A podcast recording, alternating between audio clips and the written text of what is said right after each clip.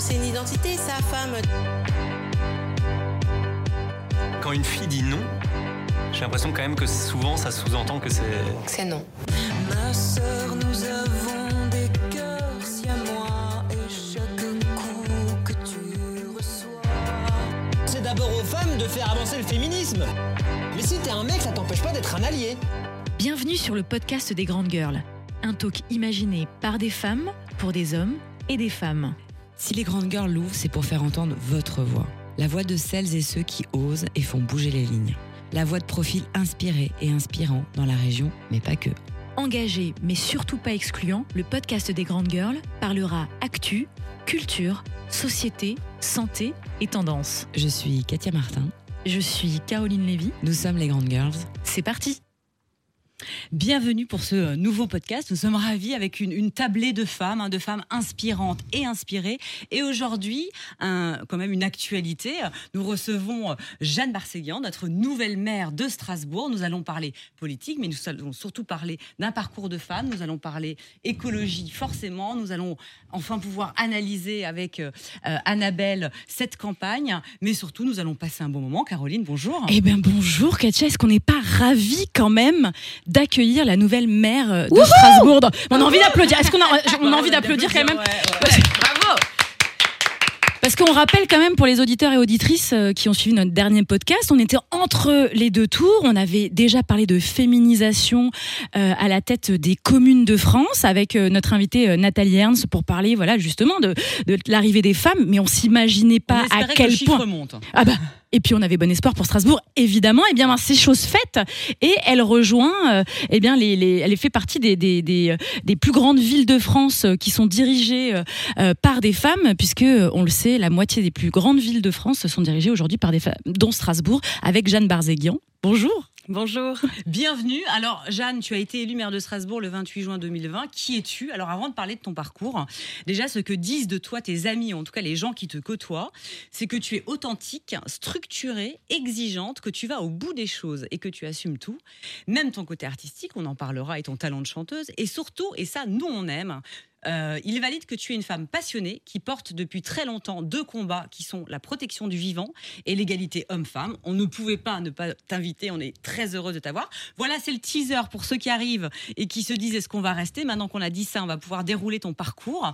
Vous l'avez compris, on va parler du parcours d'une femme inspirante.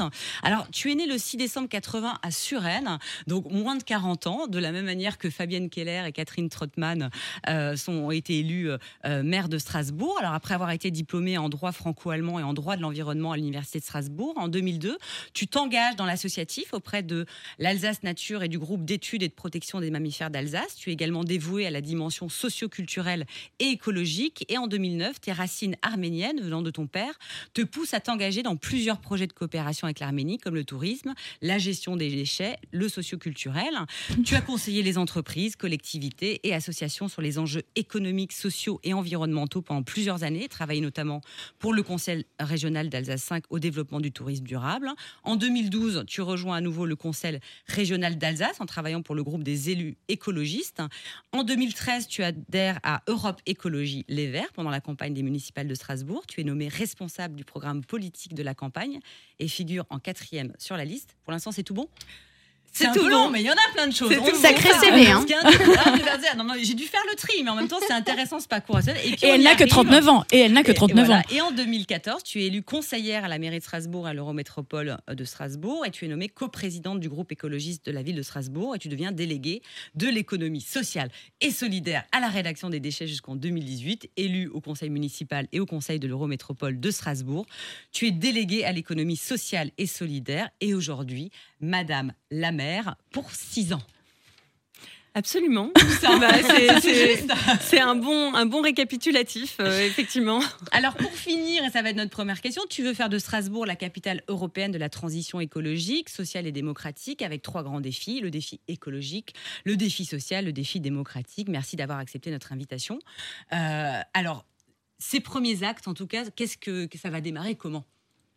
Bah, ça a démarré. Euh, J'ai envie de dire, ça a démarré sur les, sur les chapeaux de roue parce qu'il y avait euh, bien sûr après euh, une campagne électorale qui a duré très longtemps, qui a été beaucoup plus longue qu'une campagne habituelle en raison de la crise sanitaire du, du Covid, avec des semaines d'incertitude pour savoir quand est-ce qu'aurait lieu finalement le second tour, et puis une campagne de second tour plus longue. Normalement, ça dure trois jours, là, ça a duré plus de, plus de trois semaines. Donc on était sur un, sur un format euh, très différent. Donc une campagne au, long cours. Et puis dès la semaine dernière, en fait, euh, je dirais toutes les démarches pour installer le conseil municipal de, Strasbourg. Donc euh, on a réuni pour la première fois le nouveau conseil municipal samedi dernier. Et j'ai eu l'immense joie et l'immense honneur d'être élu maire à cette occasion et de pouvoir désigner et faire élire mes adjointes et, adjoints. Alors justement, Katia en parlait à l'instant, dans ce moment plein d'émotions, parce qu'on on- on l'a vu, on y a assisté, on, a vu euh, ce- ce- cette émotion qui vous parcourait, ce qui est bien normal. Vous annonciez, comme euh, Katia vient de le dire, l'état d'urgence climatique, euh, un petit peu à l'instar de Paris ou de Barcelone. Qu'est-ce que ça veut dire euh, l'état d'urgence climatique? Bah, ça veut dire que, c'est la, priorité du, mandat et que ça doit irriguer l'ensemble de nos politiques publiques. Vous le savez, puisque vous avez rappelé mon parcours, je suis professionnelle dans le domaine de l'environnement et j'exerce depuis, depuis des années. Et euh, j'ai beaucoup cru, comme beaucoup, euh, à la politique des petits pas. Euh, J'y ai cru pendant des années, euh, accompagné, euh, accompagné en douceur. euh, et, je pense qu'effectivement, les questions environnementales, en fait, c'est des questions de société qui demandent l'adhésion euh, des, personnes. Et donc, ça demande du temps. Il n'y a, pas- a pas à dire. Sauf que euh, ces petits pas, ils ont été trop petits et qu'aujourd'hui, euh, il y a une urgence qui est telle qu'en fait, on sait qu'on n'a plus que quelques années pouvoir infléchir euh, la courbe et pour faire en sorte que notre, notre ville, mais j'allais dire tout- toutes les grandes villes du monde, soient encore vivables dans, dans les, prochaines, dans les prochaines décennies. Donc, déclarer cet état d'urgence climatique, c'est le fait de dire, euh, il suffit pas de parler de climat, Ok, la prise de conscience, elle est là. Maintenant, dans toutes les décisions qu'on va prendre, on va systématiquement se poser la question des émissions de gaz à effet de serre et aussi de l'adaptation de notre ville à ce réchauffement qui, en fait, est déjà là. Est-ce que cette crise qui a lieu entre les deux tours a renforcé davantage ce programme et euh, l'ambition et les promesses de votre euh, euh, de mandat futur? Alors, je préfère parler de- d'engagement que de, que de promesses. engagement et, et acte, plutôt, plutôt que promesses électorales. Euh, mais euh, oui, glo- enfin, globalement, euh, les, les grands axes sont restés les mêmes. hein, vous les avez rappelés écologie, sociale, démocratie. Et je, je n'oppose pas ces, ces enjeux prioritaires parce que je pense que euh, les, mesures écologiques, elles doivent prendre en compte la justice sociale. C'est pas normal que les plus vulnérables, j'allais dire, payent la facture alors que c'est pas eux qui portent généralement la plus grosse partie de la, pollution. La démocratie, parce que euh, on voit bien qu'aujourd'hui, on, reste dans des institutions qui sont très descendantes, très verticales. euh, euh, au niveau national, au niveau, au niveau local, euh, dans, dans, les organisations hein, publiques, euh, publiques et privées en, général. Donc, on a besoin de remettre euh, du collaboratif, du, du, du participatif. Euh, donc euh, oui, on a gardé euh, ces trois axes, euh, bien évidemment, suite, suite au Covid, en disant plus que jamais, on doit préparer l'avenir. Mais ce que j'ai pu constater, moi, très clairement sur le terrain, c'est que la prise de conscience autour des enjeux de santé et d'environnement s'était encore renforcée avec la crise sanitaire, parce que les gens ont très bien fait le lien. Ils savent bien que l'émergence de ces nouvelles maladies, c'est en fait aussi lié à nos modes de vie, c'est lié à nos modes de production, de consommation, c'est lié à la déforestation, euh, etc., etc. Donc, euh, je pense que cette prise de conscience, elle est là et que on l'a vu, et je pense que ça s'est traduit aussi par le, par le résultat dans, dans les urnes. Euh, Il y a une envie de changement et d'action. Et quand tu parles de prise de conscience et de petits pas, alors je sais qu'il y a 10 ans, euh, on en parlera après euh, du cœur euh, Pélicanto, je sais que tu as tout de suite sensibilisé par rapport aux gobelets, aux manières de manger, etc. C'était quand même il y a 10 ans. C'est facile quand on est dans un groupe de gens avec qui on partage les valeurs communes, de pouvoir faire passer des messages. Comment aujourd'hui, quand on arrive dans une ville comme Strasbourg, on sait que tout le monde n'est pas sensible à l'écologie ou sensible au consommer local. Enfin, c'est des choses que nous on porte et qu'on essaie de porter notre voix. Mais comment comment on fait pour sensibiliser l'ensemble des habitants et changer des habitudes? Euh, J'imagine que tu vas en parler, mais le tri des déchets, euh, ces choses comme ça. Moi, je toujours quand je descends et que je prends ma poubelle et qu'elle est remplie de verre. euh, donc, euh, ça va se faire comment? Ça va se faire par différents leviers, mais ce qui est clair, c'est que euh, si on est dans une démarche, j'allais dire, euh, de euh, donner des leçons, d'être dans plutôt la, la- la moralisation hein. des, des personnes. Alors, je pense qu'à un moment, comme falloir. dans plein de domaines, et si on parle de protection des populations, on peut penser au code de la route, on peut penser à un certain nombre de mesures de réduction des pollutions. Bah, la loi, elle est là aussi pour encadrer les activités et pour protéger les personnes. Donc, que ça se traduise ensuite par des réglementations et qui d'ailleurs se renforcent hein, dans le domaine environnemental, ça me paraît euh, assez, assez normal pour protéger, pour protéger les personnes. Ceci étant, je pense qu'on ne peut pas être dans une logique qui soit d'im- d'imposer euh, sans euh, avoir Sans permis, adhérer, sans sans avoir avoir permis. permis euh, ce sentiment d'adhésion. Et ce sentiment d'adhésion, je l'ai constaté, on reparlera de notre campagne électorale, mais en fait, nos messages, c'était des messages positifs. On n'était pas là à dire aux gens, c'est la fin du monde, tout va s'effondrer, si vous ne faites pas ça, vous êtes mort. Je pense que c'est le meilleur peur. moyen de décourager tout le monde, de baisser les bras et de se dire, bah, de toute façon, puisque tout est foutu, autant arrêter tout de suite. Et en fait, je pense qu'on est à un moment charnière. euh, dans notre ville, en France, mais aussi euh, dans, dans le monde, dans l'histoire de l'humanité, où on a besoin de se recréer des perspectives collectives. Et finalement, l'écologie, c'est, euh, j'allais dire, euh, un, un outil, un moyen euh, aussi Bah, de- du sens, de donner du de sens. donner du sens, à, de retrouver une vie plus saine, peut-être de revenir à l'essentiel. C'est des choses aussi qui sont ressorties pendant cette période de crise sanitaire, le fait de voilà, tout simplement de revoir l'ordre des priorités en se disant ah bah finalement être en La bonne santé, autant, la on- cuisine. on pensait que c'était acquis et voilà, Mm. passer du temps avec ses proches. euh, on n'y pensait plus trop dans cette espèce de rythme toujours plus rapide. Voilà. Et donc, je pense que pour moi, euh, l'écologie, c'est cette euh, perspective positive euh, de la société. C'est aussi, je ferai le lien avec l'artistique, c'est aussi euh, des espaces de créativité, des espaces de créativité individuelle et, collective. Et, euh, et on a beaucoup misé là-dessus, sur, euh, sur des messages joyeux, euh, créatifs, sur d'ailleurs des artistes ensuite s'en sont inspirés, etc. Et, c'est comme ça, je pense, qu'on va porter ces, ces- mesures autour de finalement du mieux vivre. hein. Et, et- justement, c'était en résonance aussi avec l'image. on parlera plus tard de l'analyse de la campagne sur le digital, mais l'image que vous projetez, c'est-à-dire qu'il y a ce message positif, mais il y a aussi un sourire qui ne vous a pas quitté de l'ensemble de la campagne euh, et qui était euh, contagieux. C'est-à-dire que quand on parlait de vous, évidemment, vous imaginez bien que les gens euh, parlaient, euh, euh, eh bien c'est la première chose qui ressortait aussi, c'est Jeanne Barzéguian est souriante et positive. Donc euh, vous étiez cohérente aussi. euh, c'est important de porter un message, mais aussi de, refléter et d'incarner ce message-là. Euh, On, est dans une émission, euh, vous l'avez compris, qui s'appelle Les Grandes Girls. Alors c'est dit en introduction, c'est- c'est-à-dire qu'on parle quand même de l'égalité euh, entre les femmes et les hommes. Et dans votre, euh, en tout cas, dans votre engagement, vous parlez beaucoup d'inclusion. Euh, et donc de féminisme et d'égalité entre les femmes et les hommes. J'aimerais savoir, on aimerait savoir, quelle est votre euh, définition à vous du féminisme Ah bah pour moi, euh, le, féminisme, c'est l'égalité, euh, l'égalité des droits, c'est l'égalité euh, euh, femmes-hommes. Et donc, alors, quand on le dit comme ça, ça paraît, ça paraît tout simple, mais on sait, il suffit de regarder les chiffres, à quel point aujourd'hui, on en est encore extrêmement loin. Et donc, le féminisme, c'est cela. Avec euh, ensuite euh, tout, ce, que ça accompagne, je dirais, dans euh, une réflexion plus profonde sur les interactions des, personnes dans notre société, aussi sur ce qu'on disait, sur ces questions de quête de sens. Finalement, moi, je lis beaucoup les deux, c'est-à-dire, euh, on, est beaucoup dans une société, j'allais dire, où on nous inculque des choses dès, dès le plus jeune âge, où on, on va être euh, sur des modèles très formatés, très stéréotypés, dans, les- dans lesquels on nous enferme. Et, et finalement, c'est terrible parce que ça enferme les personnes. Déjà, ça, ça, en- ça les empêche justement euh, de, de- de se définir par rapport à, à leurs propres valeurs, par rapport à ce qu'elles elles ont envie d'être, par rapport euh, euh, à l'avenir qu'elles souhaitent avoir. Donc, ça ferme des portes dès, dès le début, ça empêche cette, cette créativité.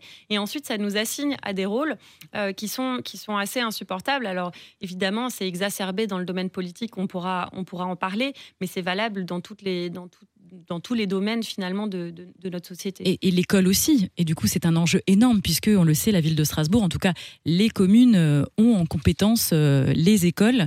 Euh, donc, il y a tout un travail aussi. Vous parliez de, lutter contre les stéréotypes de genre dès la petite enfance et dès l'éducation. J'imagine que ça c'est en tout cas un enjeu fort euh, euh, de votre mandat.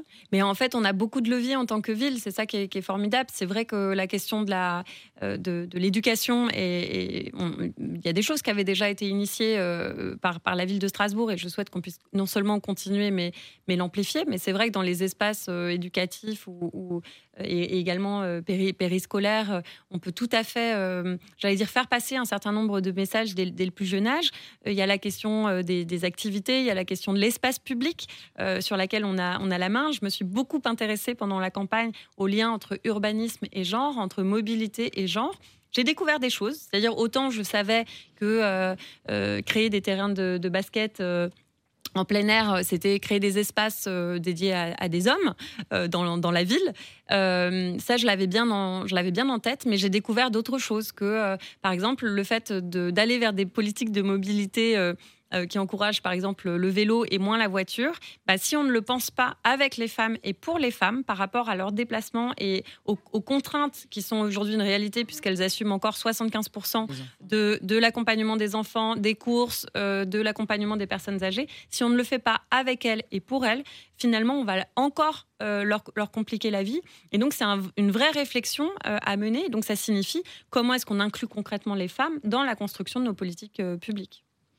C'est passionnant. Enfin, on vous écoute avec euh, religieusement parce que parce que parce que vous cochez toutes les cases et toutes les euh, que, qu'en tout- messages qu'on et les porte messages qu'on porte euh, et qu'on voilà et qu'on défend euh, dans notre podcast. Donc euh, c'est un, On va un- peut-être un- laisser la parole à Annabelle qui du coup euh, a un peu analysé et va, parce qu'on avait dit qu'avant la avant euh, l'élection on ne pouvait pas en parler, mais rapidement analyser ce que tu as pu voir justement sur cette campagne. sur cette campagne. sociaux. Alors, eh bien oui, moi je suis déjà super heureuse que on ait enfin à nouveau une maire et une et pas me- Madame, Monsieur le maire ou on ne sait pas trop comment on dit, une maire. une mère et non mairesse. hein, je le rappelle, mairesse, femme du maire. Ce n'est pas maire, ce oui. n'est pas une mairesse. De toute façon, mairesse, je trouve ça pas très joli. Moi. Ma, ma mère me l'a dire. sorti hein, la semaine Ah dernière. ok. Tu, tu connais la nouvelle mairesse?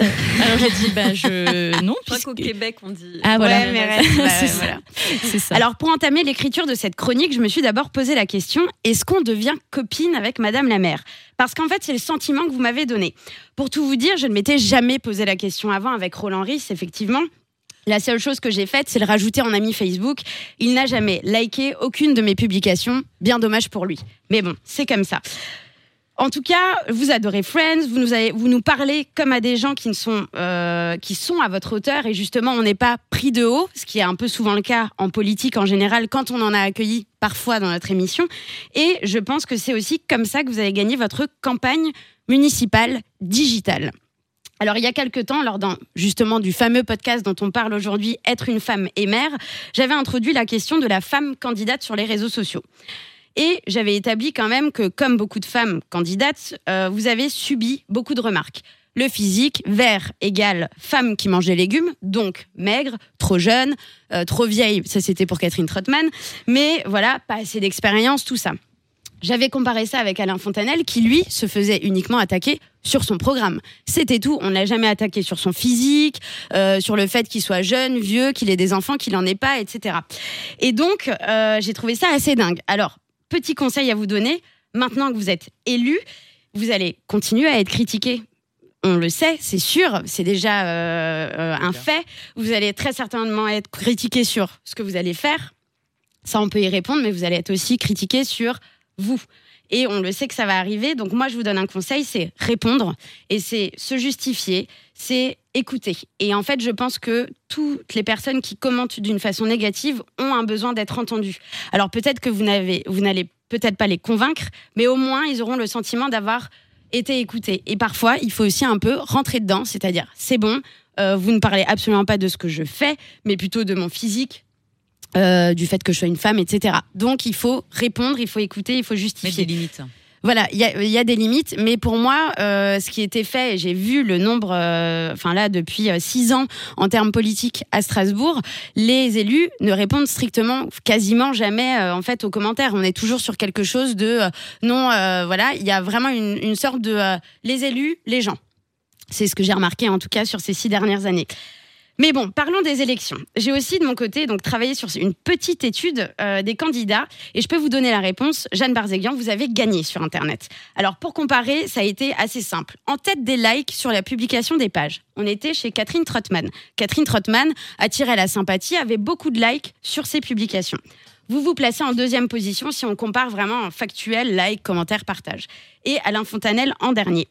Alors cela s'explique pour Catherine Trottmann par le fait qu'à elle seule, elle était euh, représentée solo sur les réseaux sociaux et elle avait beaucoup de fans. Ça ne veut pas dire beaucoup de votes. Et Alain Fontanel, lui, a fait une grosse erreur. En fait, il publiait sur un compte privé où il avait 5000 amis et puis il partageait sur sa page Facebook, ce qui lui a fait qu'il a diminué de 50% sa visibilité sur les réseaux sociaux. Voilà. Et c'est pas comme faute ça. de lui avoir dit. Rappelons-nous. Ah, je ne l'ai pas conseillé dans sa campagne. Non, non, En non, tout non, cas, il s'était pas déclaré. Il s'était pas déclaré. dit- Mais on rappelle quand même Oui, euh, à Jeanne c'est vrai. Barzéguian qui, qui est dans les studios qu'à l'époque, euh, à l'époque, on n'était absolument pas candidat puisque nous avons cette émission depuis fort longtemps. Annabelle avait déjà dit à Alain Fontanel euh, qu'il faisait une erreur euh, Sur les réseaux stratégique sociaux, oui. Et on digitale. avait conseillé de se mettre sur Instagram et c'est suite à nos conseils qu'il a créé un compte Instagram. Ouais, mais Oui, après, il il n'a pas posté pendant très longtemps. Et euh, voilà. en attendant, elle a perdu. Donc bon. Euh, voilà, en tout cas, euh, petite erreur euh, voilà, de communication, mais vous, vous avez tenu un cap depuis le début sur vos réseaux sociaux. Euh, au niveau de la campagne, ça a été d'ailleurs soulevé par U89 Strasbourg qui a fait une comparaison d'une campagne plus globale. Euh, C'est que vous avez eu une équipe derrière vous. Et par rapport à Madame Trottmann, vous aviez une armée en fait de personnes qui parlaient de vous sur les réseaux sociaux et aussi dans la vraie vie, comme on dit euh, quand on parle d'internet. Alors déjà, il y avait le collectif Tarzan, euh, voilà, il y avait vos colistiers, euh, il y avait qui sont maintenant adjoints et conseillers. Et Génial le collectif aussi- Tarzan quand même. Moi, j'ai- Non, marrée, on est d'accord quand même. C'était génial. Coucou à Antonia d'ailleurs Oui, de Antonia, Randanger, ouais, qui qui, s'est largement mais du coup, vous avez aussi eu cette chance d'avoir un nombre de sympathisants qui, en fait, parlaient positivement de vous sur les réseaux sociaux. Et je pense que c'est ça qui vous a donné, en fait, une vraie place sur Internet pendant la campagne. Alors, si on compare à un point de vue marketing digital un peu simple, c'est justement quand on vend un produit, si c'est le produit qui dit je suis génial, votez pour moi, enfin achetez-moi, euh, je suis génial, ça va pas engendrer énormément de, de ventes. Par contre, si c'est tout le monde autour qui dit ce produit est génial, il faut le prendre, il faut l'acheter. Si on compare ça, dire- là, mais là, tu ça. compares ça à des blogueuses en fait. Il faudrait avoir des blogueuses euh, qui, qui disent voter Bah, pour. pour moi, c'est euh, ce que j'appelle, oui, des prescripteurs, des oui, influenceurs, sûr. voilà, mais Là, des blogueuses. de J'imaginais, j'imaginais des blogueuses en train de dire j'adore cette candidate. euh, J'adore. votez. J'en arrive à la conclusion que pour gagner une campagne, il faut donc travailler su- sur les réseaux sociaux sur deux canaux. Déjà, les siens, bien travailler ses réseaux sociaux, ce que vous avez fait, mais aussi travailler sur ses prescripteurs, qu'on pourrait aussi appeler ambassadeurs ou blogueuses, comme tu le dis, Caroline. Non, mais c'était bon. pour la blague. Alors, pour finir cette chronique qui devient un peu du conseil pour futurs politiciens, d'ailleurs, ne prenez absolument pas mes conseils pour dans six ans parce qu'ils ser- seront très certainement obsolètes. J'espère en tout cas devenir amie avec vous sur Facebook et que peut-être vous likerez parfois mes publications. Enfin voilà. Merci beaucoup. Merci Annabelle. On, on- on va revenir justement, tu, tu faisais allusion, euh, Annabelle, à ta su- euh, dans ta super chronique, euh, à l'équipe euh, de campagne euh, et cette volonté vraiment d'être allé chercher la société civile euh, dans une, une démarche très collaborative. Alors nous, euh, on est un podcast, on n'est pas France Inter, on peut pas euh, euh, décrocher et demander aux, aux gens, aux auditeurs et auditrices bah, de poser une question à la nouvelle maire de Strasbourg, mais par contre, on a comme euh, voilà, et on le fait régulièrement. On a Instagram et maintenant on peut poser des questions euh, à notre communauté. Euh, eh bien, on a posé quelques questions et donc On leur a demandé quelles questions ils avaient envie de poser à Jeanne. oui. merci, merci Katia. On leur a posé. Bon, et c'est quoi les questions alors du coup Non mais on a- du coup on en a eu beaucoup et il a fallu euh, il fallu euh, synthétiser. Il y a plusieurs sujets qui reviennent de façon euh, euh, récurrente et notamment par rapport à la place de la culture. C'est quelque chose qui revient. Quelle est la place de la culture que vous allez accorder? Parce que vous parlez d'écologie évidemment, mais la culture. euh, quelles sont vos envies? Quels sont, euh, Quel est votre engagement par rapport à ça? Et du coup, on pose aussi la question et quel est votre lieu préféré euh, en matière culturelle à Strasbourg que vous pouvez peut-être nous révéler? Oui, alors pendant, euh, bah, je pense que ça, recoupe un petit peu tout ce qu'on s'est dit au, départ. C'est-à-dire, on a beaucoup parlé de, désir de sens et de, quête de, sens euh, dans, notre société et euh, comment travailler et nourrir ce désir de sens sans culture. Pour moi, c'est impossible. Donc, ça fait partie intrinsèque de notre projet de manière transversale. C'est-à-dire que de même que tout à l'heure, on parlait de de l'égalité femmes-hommes en disant que ça pouvait euh, irriguer l'ensemble des politiques publiques, l'éducation, euh, l'aménagement, etc. Je pense que pour la culture, c'est la même chose. C'est-à-dire qu'on peut, euh, là aussi, sur l'éducation, travailler sur l'éducation artistique et culturelle dès, dès le plus jeune âge. On peut... euh, réfléchir avec euh, les artistes. Euh, la place de l'artiste, c'est justement une de, nos priorités, c'est de pouvoir associer les artistes à la transformation de la ville, puisque je porte avec mon équipe un projet de transformation. Et donc, c'est de donner cette place, plutôt de laisser la place aux, artistes pour qu'ils ils- ils s'emparent notamment de l'espace public. Moi, je suis très attentive à, à cette question-là, le fait, le partage de l'espace public, le fait de dire dans nos villes, il y a peut-être trop de privatisation et comment est-ce qu'on se réapproprie collectivement notre espace public? Et moi, je pense que la culture et l'art euh, sont justement un, vecteur de réappropriation de, cet espace public. Puis après, il y a évidemment euh, le soutien en fait aux, initiatives euh, culturelles. J'allais dire de, de la petite association et je, je c'est pas péjoratif dans ma bouche puisque comme vous l'avez dit, j'ai œuvré dans dans plusieurs associations culturelles ou, ou, ou socio-culturelles pendant, pendant des années, euh, à la grande euh, institution. Là aussi, je, je mets euh, des guillemets. Et, et donc, c'est le soutien euh, aux institutions comme à l'ensemble des acteurs culturels, j'allais dire particulièrement dans une phase où ils ont été très touchés par la crise sanitaire et euh, l'annulation d'énormément d'événements. Bien sûr. Je veux dire, à partir du moment, et ça, je, je peux, je peux dire un mot là-dessus, j'étais présente. Euh, à la réouverture de la laiterie, au concert euh, qui avait été euh, organisé par. Avec Lire le temps, oui. Lire le temps, euh, oui. C'est ça, avec Lire le Ouais. temps, super concert. Ouais. Mais euh, on a bien vu, et c'était la démonstration que voulait faire Thierry Danet, et c'était très éloquent, de montrer que euh, bah, la culture, les lieux de culture et vivre la culture en étant euh, chacun euh, euh, sur, sa, sa petite, euh, sur sa petite croix à 3 mètres de distance avec un, un masque dans une salle qui normalement on accueille 850 et où finalement là on était à peine 50 personnes. Ah bah c'est sûr qu'on ne le vit pas de la même manière. Alors on était ravis et lire le temps aussi, je crois, parce que c'était de l'émotion, c'était de retrouver ce lien à la culture qui nous a tant manqué, même si le numérique et le digital ont pu apporter, euh, j'allais dire, euh, Mm. leur, leur part, mais ça remplace pas, euh, j'allais dire, le fait de vivre un voilà. Un vrai concert. Mais on a, mais on a vu, on a vu les, les, les Les limites, oui. Donc effectivement, cette place de la culture de- dans, dans la ville, mais la, la place euh, des acteurs culturels, j'en j'en ai rencontré euh, des, des centaines pendant, pendant la, la campagne avec, euh, avec mon, mon équipe, et euh, ça, fait, euh, ça fait partie de, de nos priorités. On- C'est vrai que on associe moins euh, un projet écologiste. euh, à cette question culturelle, c'est souvent une question qu'on m'a posée en disant mais vous finalement ça vous intéresse pas? Vous c'est le vélo euh, c'est euh, les jardins partagés euh, voilà. Donc là aussi des stéréotypes bah non. Moi je pense qu'un projet écologiste sans art et, et- et sans culture eh ben ça, ça perd ça perd de son sens et de sa saveur Alors, vous l'avez dit, euh, Jeanne, à l'instant, euh, vous étiez engagée dans différentes associations. Alors, nous, euh, on a une association qu'on soutient, qu'on aime beaucoup, euh, dont, alors, je ne sais pas si vous en faites toujours partie, ou en tout cas, euh, vous en avez fait partie. C'est le cœur euh, euh, LGBT de, Strasbourg, Pelicanto, qu'on a évidemment reçu dans l'émission et avec laquelle on a fait une grande surprise euh, lors d'un concert, euh, un showcase top music euh, avec Clara Luciani, puisque, rappelons euh, ceux qui, ceux qui nous écoutent, euh, eh bien, le chœur Pelicanto était invité euh, euh, dans l'église Saint-Guillaume euh, en janvier dernier et a fait une surprise en chantant, en reprenant le titre La Grenade a cappella. Et, et Clara Luciani a dit que c'était la plus belle surprise de sa vie. Donc, euh, malheureusement, je crois que vous ne faisiez pas partie de ce chœur. Vous aviez déjà démarré votre campagne à ce moment-là.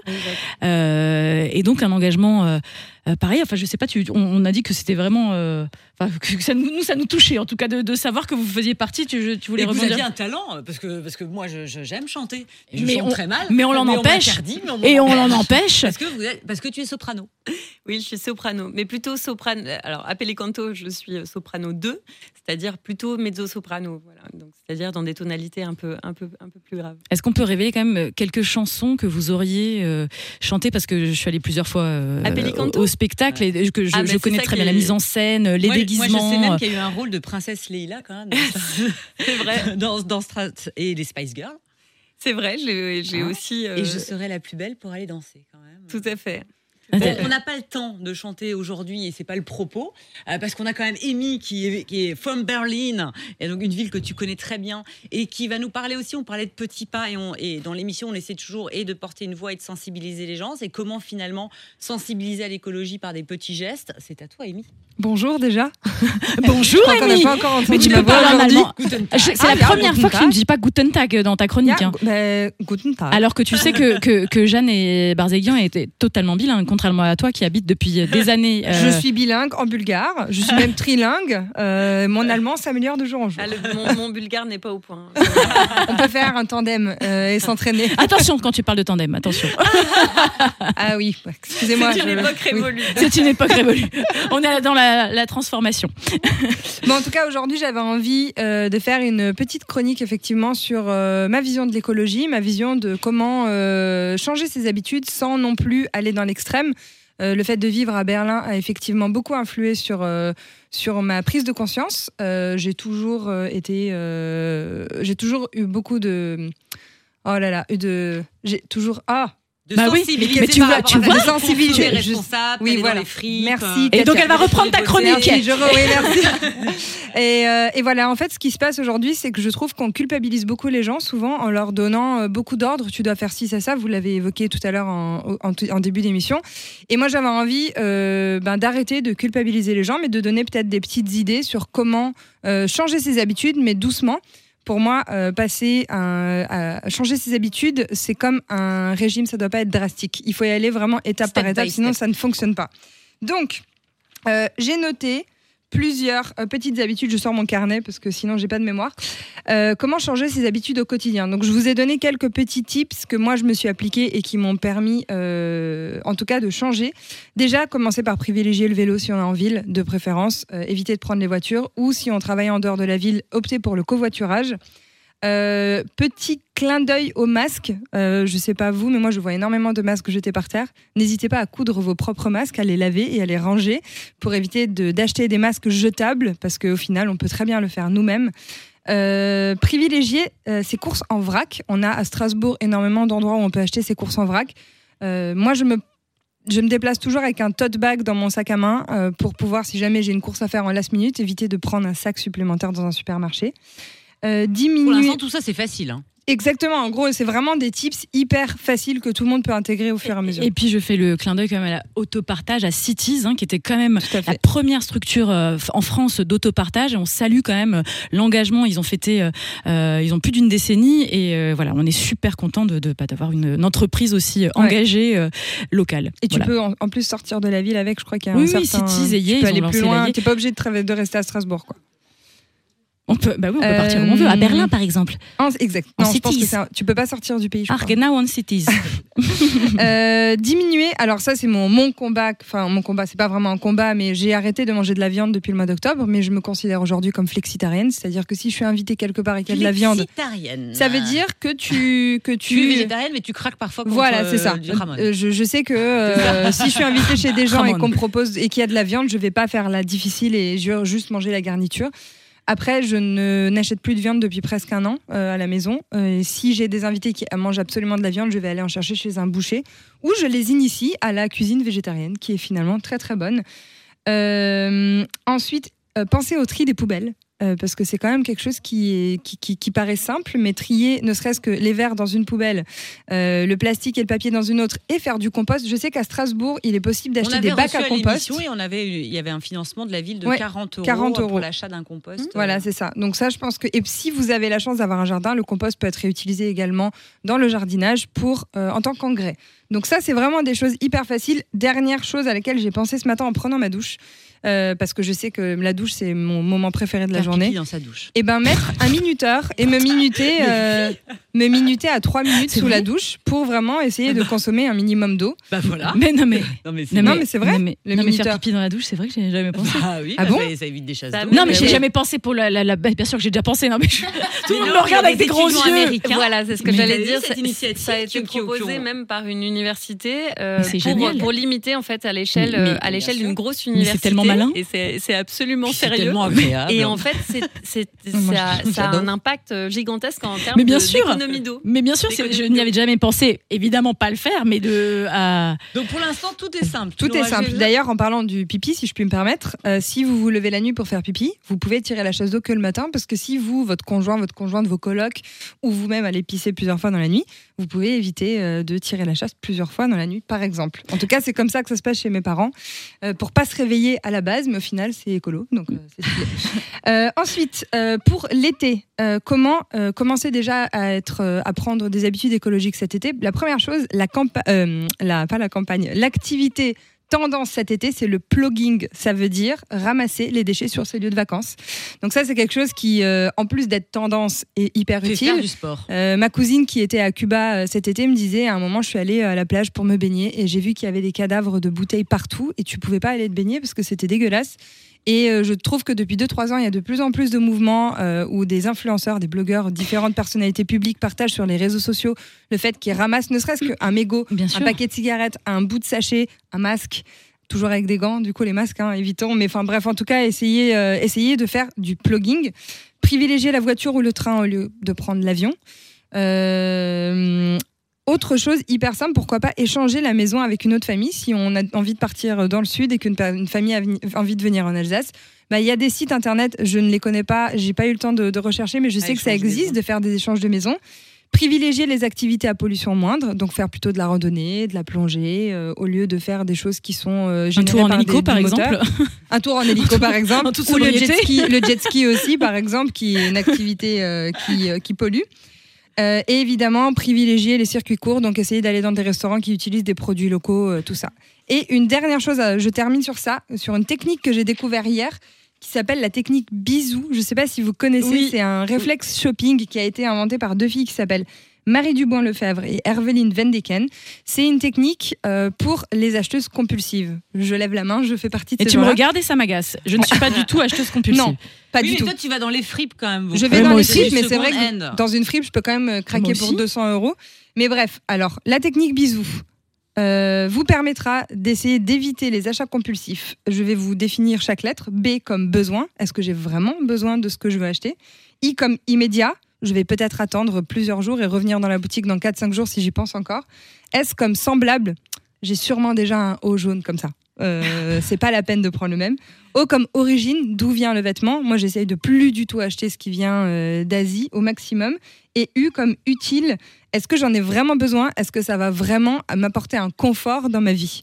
Donc voilà, ça c'était les petites astuces de Sponsorisé par Marie euh, Kondo, évidemment. euh, non mais comment changer au final euh, ses habitudes au quotidien sans non plus dire euh, j'arrête de manger de la viande, je vends ma voiture, je m'installe à la campagne? Enfin, on Mais peut c'est ça qui est doucement. intéressant.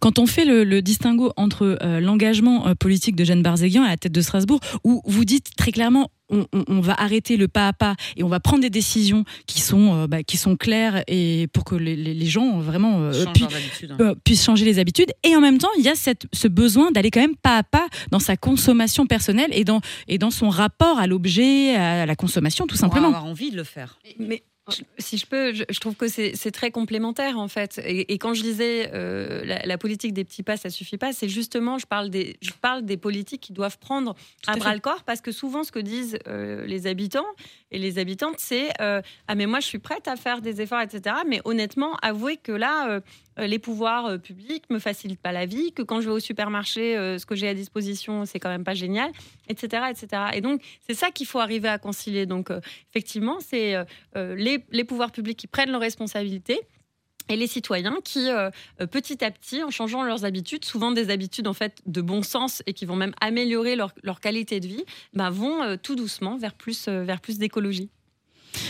Bon ben, on, on arrive bientôt au terme hein, de, de, cet échange. Mais on de, avait, de- on- de plein plein de choses encore, mais euh, à chaque fois qu'on reçoit une invitée euh, inspirante, inspirée, nous ce qu'on veut c'est porter aussi une voix. Si tu avais un conseil à donner euh, aux femmes qui nous écoutent sur un engagement, mais pas que politique, qui peut être aussi associatif ou s'engager ne serait-ce qu'en changeant ses comportements, c'est-à-dire en se disant je crois en quelque chose, ça fait sens pour moi et je suis cohérente par rapport à, mes à mon discours et par rapport à ce que je fais. On a parlé de nous pendant le confinement en se disant le confinement a été un moment propice à des prises de conscience. Prise de conscience égale envie d'agir.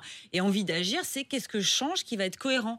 On disait, on, a repris euh, euh, un rapport au temps différent, de revoir les gens qu'on aime. Euh, Et nous, on s'était dit, d'ailleurs, on va consommer différemment. on va essayer, en tous les cas, de, faire des choses différentes. Donc, quel est le, petit conseil, le petit mot de la fin que, as envie, que tu pourrais dire à toutes tous nos auditeurs, auditrices, pour oser?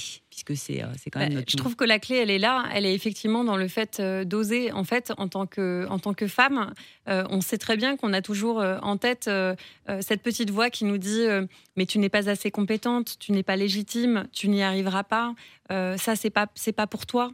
Et puis, bah, si on s'écoute un peu plus, qu'on on laisse de côté ces- cette petite voix parasite et qu'on s'écoute, euh, et ces peurs, effectivement, qui sont beaucoup véhiculées aussi par l'extérieur, par les schémas euh, de société, etc.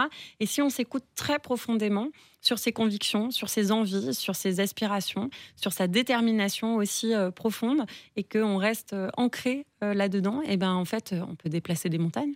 Bah, la preuve. Bravo tous les cas, Bravo. Jeanne, merci beaucoup. Bravo. Un mot de la fin? Je, je, je... Un bisou sur le ressenti de ce truc, donc bisous. Bi- oui, c'est ça, bisous. Euh, c'est vrai qu'on peut se dire bisous en fait, puisque c'est engagé, euh, c'est tout ça en fait. hein.